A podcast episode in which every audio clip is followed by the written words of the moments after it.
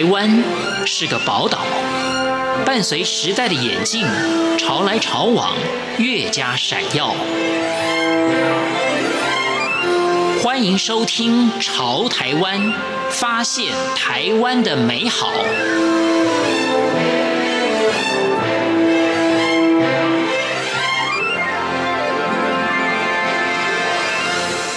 各位亲爱的听众朋友，您好，我是李正淳。今天节目当中呢，为大家访问到的是卢俊义牧师。您在台湾的电视台跟大家分享一些你所知道的故事。那是民视电视台。对。那他们开这个节目的时候，他们是不限制我讲什么，那我就用了一些时间去思考。我手上有很多故事，是。其实背景是有一次我遇到一个，就是所谓名嘴，然后在蔡瑞月舞蹈研究社是那里相遇，我就跟他说：“你主持的节目。”非常好，但是不要只有政治，好像没有政治，台湾什么都不起劲。是，你能不能每个礼拜讲一个人物故事，然后我可以提供一百个故事给你？有的人还活着，是还可以访问。对，他连看我都不看就走，我还跟他说我是长老教会。我 为什么？那是好几年前，为什么跟他提议？就是因为我自己在教会，我。我最拿手的是办暑假儿童营，是。我在嘉义办的时候还有八百多个两个礼拜，那来台北环境的关系，最多就是到四百个，每个暑假两个礼拜就四百个小孩子来，然后我开始想，哎，圣经的故事有很多，我们在台湾这一块土地可以找到相配，麻风病、乌角病。这种人的疾病有很多都是台湾本地就有的故事，我应该可以告诉孩子这些圣经故事，然后去看看我们的土地有这一块故事。那为了这个缘故，我就开始构思去找这些资料，然后跟那个主持人讲，他都不鸟我。后来去年应该说是去年二月开播。他们说要开一个叫做台湾学堂，都讲关于台湾的事情。然后我不是政治人物啊，可是我手上有故事。我跟启示出版社，他们以前常常请我写推荐书啊的序、导读。然后有时候我觉得他们应该可以给我一些建议。然后我也问了很多朋友说。这个节目的名称，后来就是定位在讲这些人在台湾做些什么事，所以叫这些人这些事。那我就开始先把手头上的资料讲，结果没有想到，我一讲没有，就很多人就提供更多资料，对对对对，越来越多故事就来了。那到现在已经讲了四百个，是。我觉得最有意思就是我讲东海大学一个 James Hunter，是，这是李登辉当年的农复会的同事，他就讲了一句话：一所大学如果跟他所在的社区没有关联，那个已经不是大学。那东海大学附近就是龙井龙井乡，没有水可以喝，所以他觉得很奇怪，所以他就在东海大学创办了勤劳营。就我们在说的那种工作营，带学生到社区去整理环境。然后他在一九六三年退休时候，他把他退休金一九六三年退休金六十万全部捐出来，他就带着化工系的，带建筑的，然后去挖龙井一号井水井，然后去替龙井村的人做。水管，结果龙井村哈是台中大台中地区第二个有自来水。那现在在大肚山龙井那里有一个亨特纪念公园，他的孙子孩子都不知道他们父亲做了这件事情。然后他回到美国是去养老院过日子，因为他全钱都捐出来。那我讲他的故事以后，东海大学马上写信来。卢牧师，我们还有好几个人也做过很多贡献的，也请你要讲。然后还把资料寄给我。是是是是是。然后介绍第二个是开创东海音乐系的 Rose 教授，他还活着，还住在东海大学。我介绍他，结果学校跟他今天讲你的故事，赶快看喽。然后叫学生都去看。是，所以哦，所以这个代表这个卢牧师，您做这个节目也也慢慢产生影响力了。有没有就是说，哎，看了您的节目啦，听到您讲的故事以后，受到感召，决定要做什么事情的？有人来跟我分享，是透过电视台，那我就跟他们讲，什么都可以做，不是只有医疗，对，教育是，还有就是草根。我都跟他们讲，不要以为哦要到什么名校了，你去就在家里找几个孩子来读书，是因为教育是一个国家的基本。那你可以帮助这些孩子做课业辅导工作，比如说现在有很多偏乡的基督教会，特别是山地的，他们就开课业辅导，你就可以去帮忙。所以有青年人问我说：“牧师，那我我没有读医生，我可以做什么？”很多事可以做，这个就是可以做啊。是你为什么一定要当医生？对对对对对，如果大家都当医生了也不行。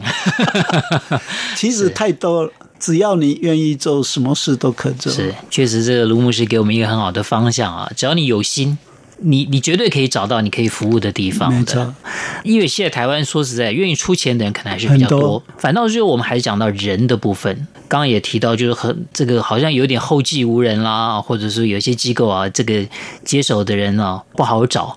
那您觉得了哈？以台湾现在的状况，有没有什么样的办法可以让很多人愿意到偏乡去服务？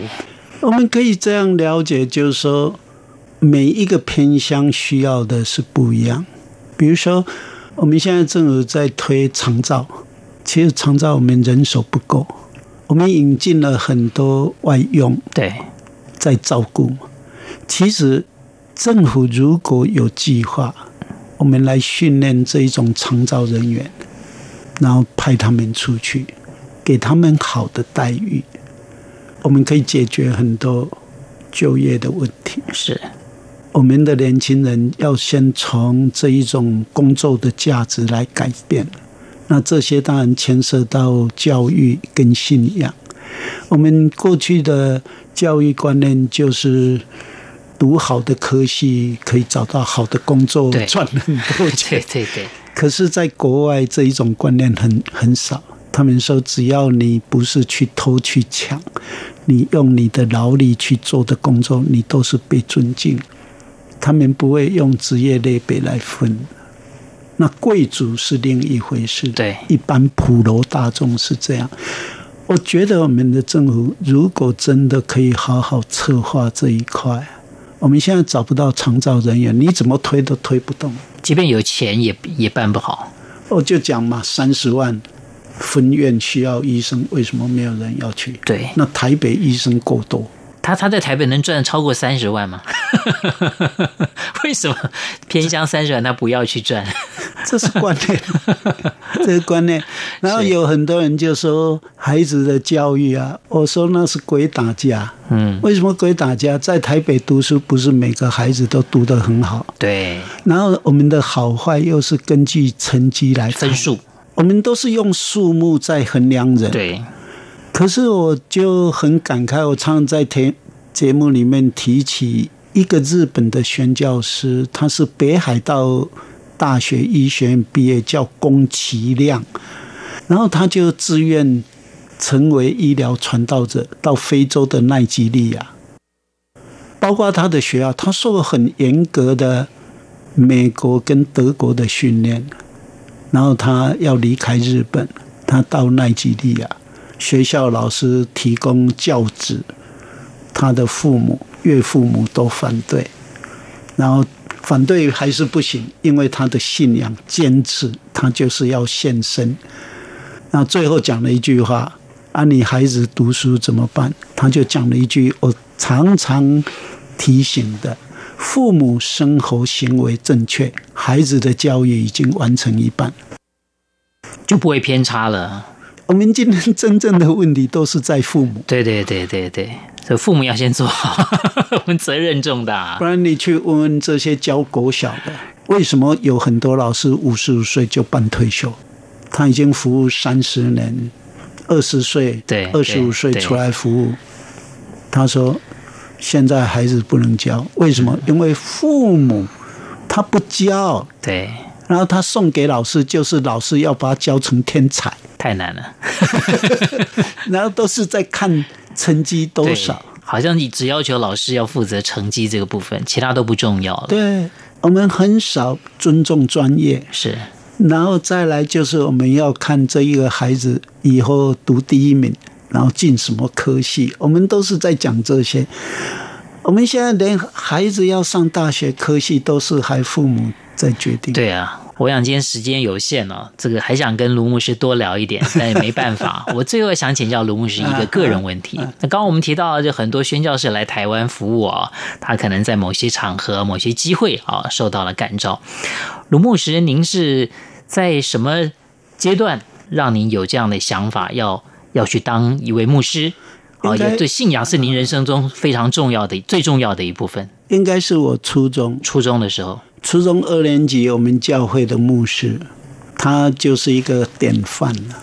那我们看到说，哦，原来牧师这样的典范，就是他会，他虽然是第一代，我们长老教会送到美国留学回来，但是他不会自己认为他是很高超的人。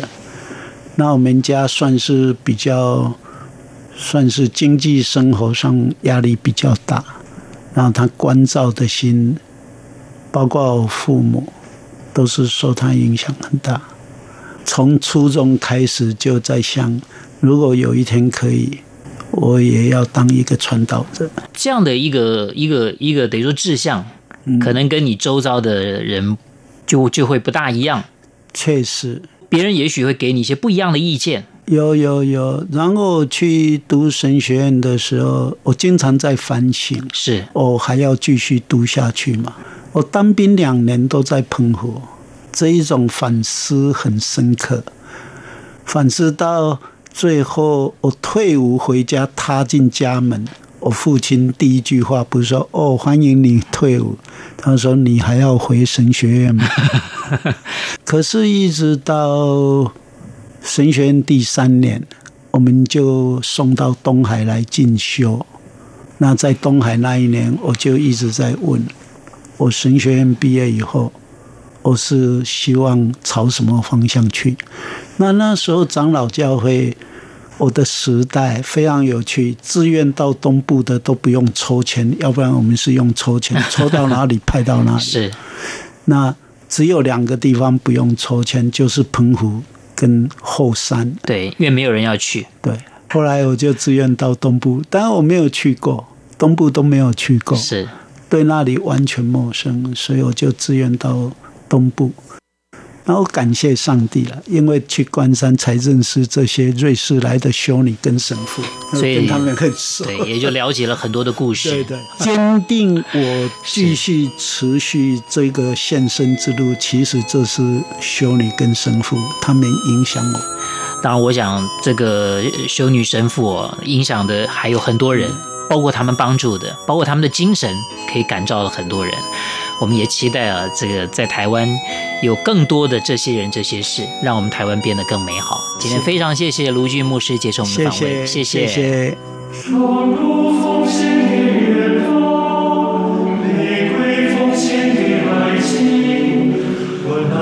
各位亲爱的听众朋友，非常谢谢您收听今天的节目，我是李正淳，朝台湾，我们下次再会。